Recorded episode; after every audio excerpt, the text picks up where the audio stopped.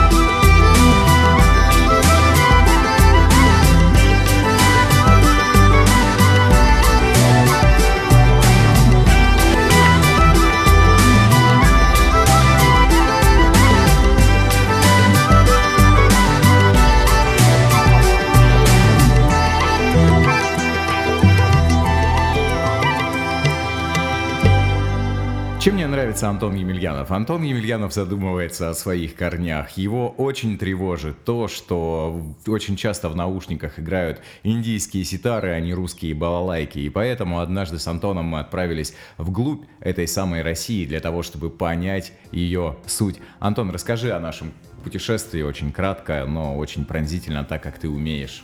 Дай бог, чтобы я так умел. А, да, мы из глуби России отправились в самую глубь России, скажем так. Мы сами-то живем в таком месте, которое очень далеко от наших центров финансовых, политических. Сейчас не об этом, исторических, конечно.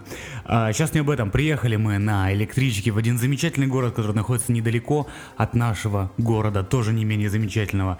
И вы знаете, дорогие друзья, я там увидел просто такую русскую тоску. Это мы, мы стояли на, в одном месте, смотрели на все, и мы просто пили и закусывали этой самой тоской и безысходностью.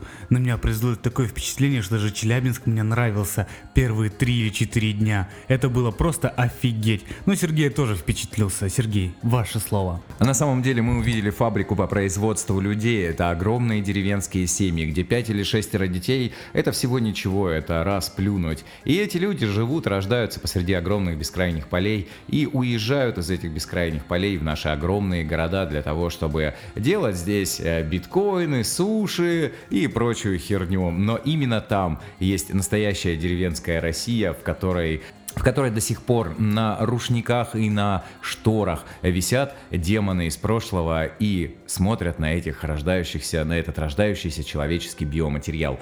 Прямо сейчас послушаем одних из таких взошедших э, семян русской музыки, группу «Олигарх», группу, которая переоценивает, передумывает и всячески вообще переделывает русскую музыку в новом современном ключе. Let's go! Не для меня приют весна, не для меня цветут для меня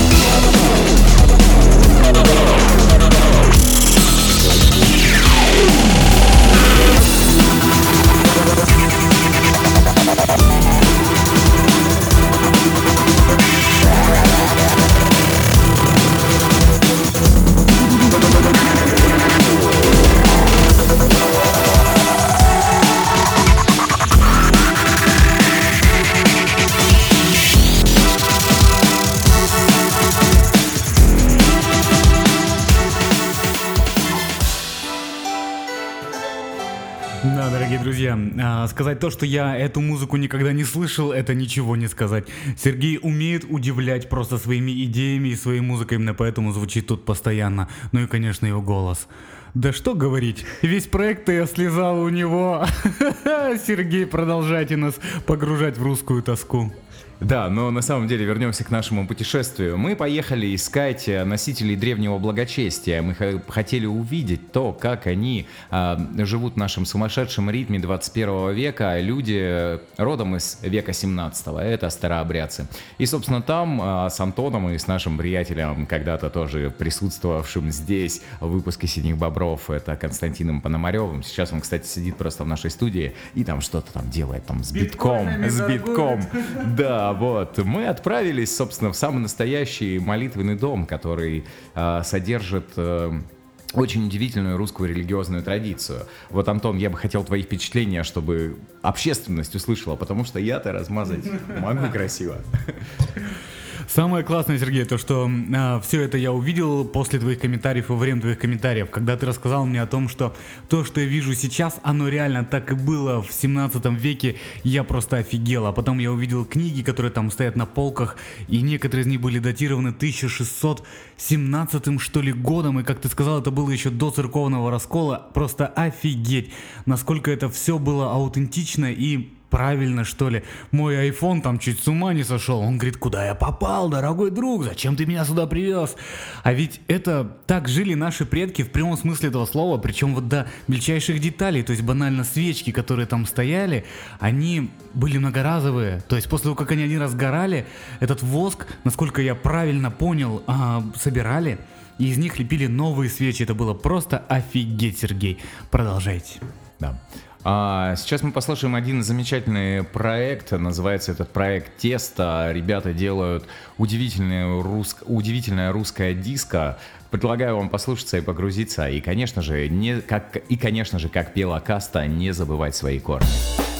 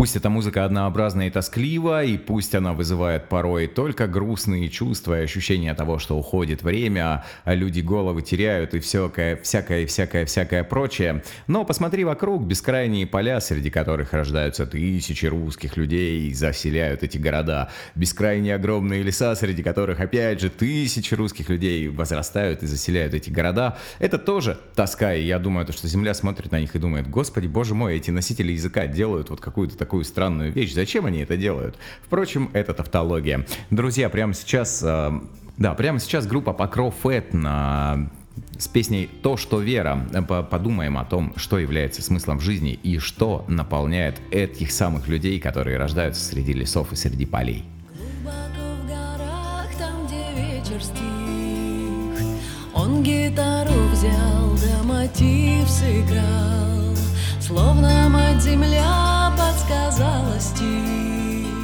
Слогом непростым, да мы справимся, А слова как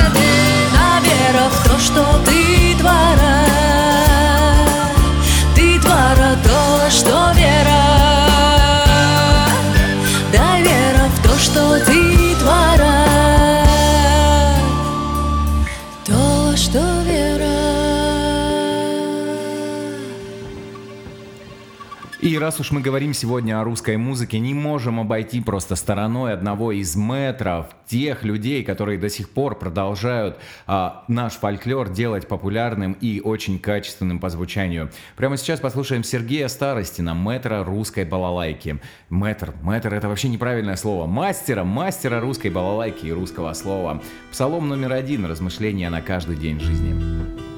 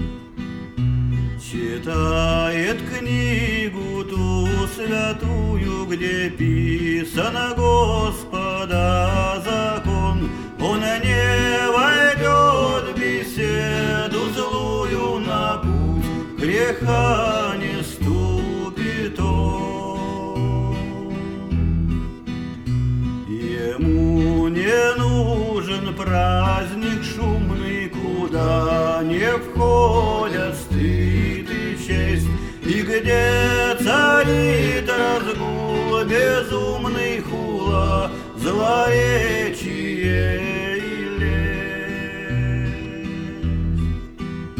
Ему не нужен путь разврата, он лишний гость на том пиру, где брат обманывает брата сестра, клевещет на сестру.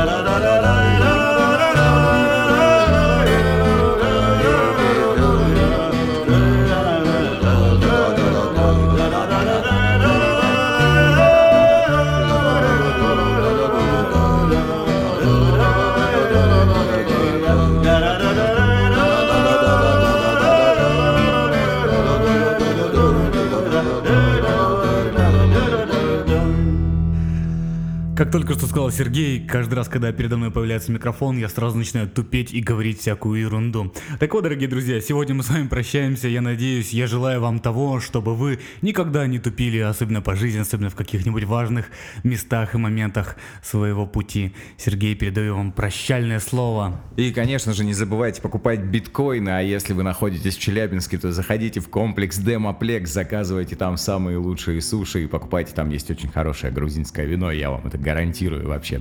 Вот. Ну и, конечно же, самое главное, друзья, не забывайте свои корни, не выбрасывайте бабушкины платки, старые книги и всю эту старую русскую архаику храните, это действительно наши, наши корни, которые очень важны. Добра, услышимся в «Синих бобрах».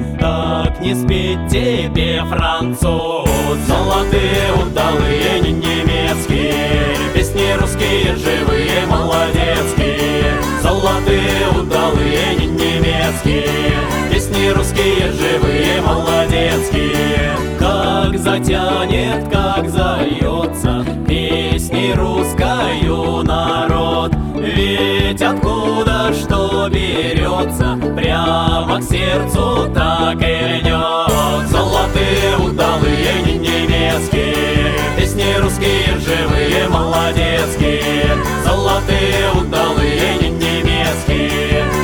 русские, живые, молодецкие.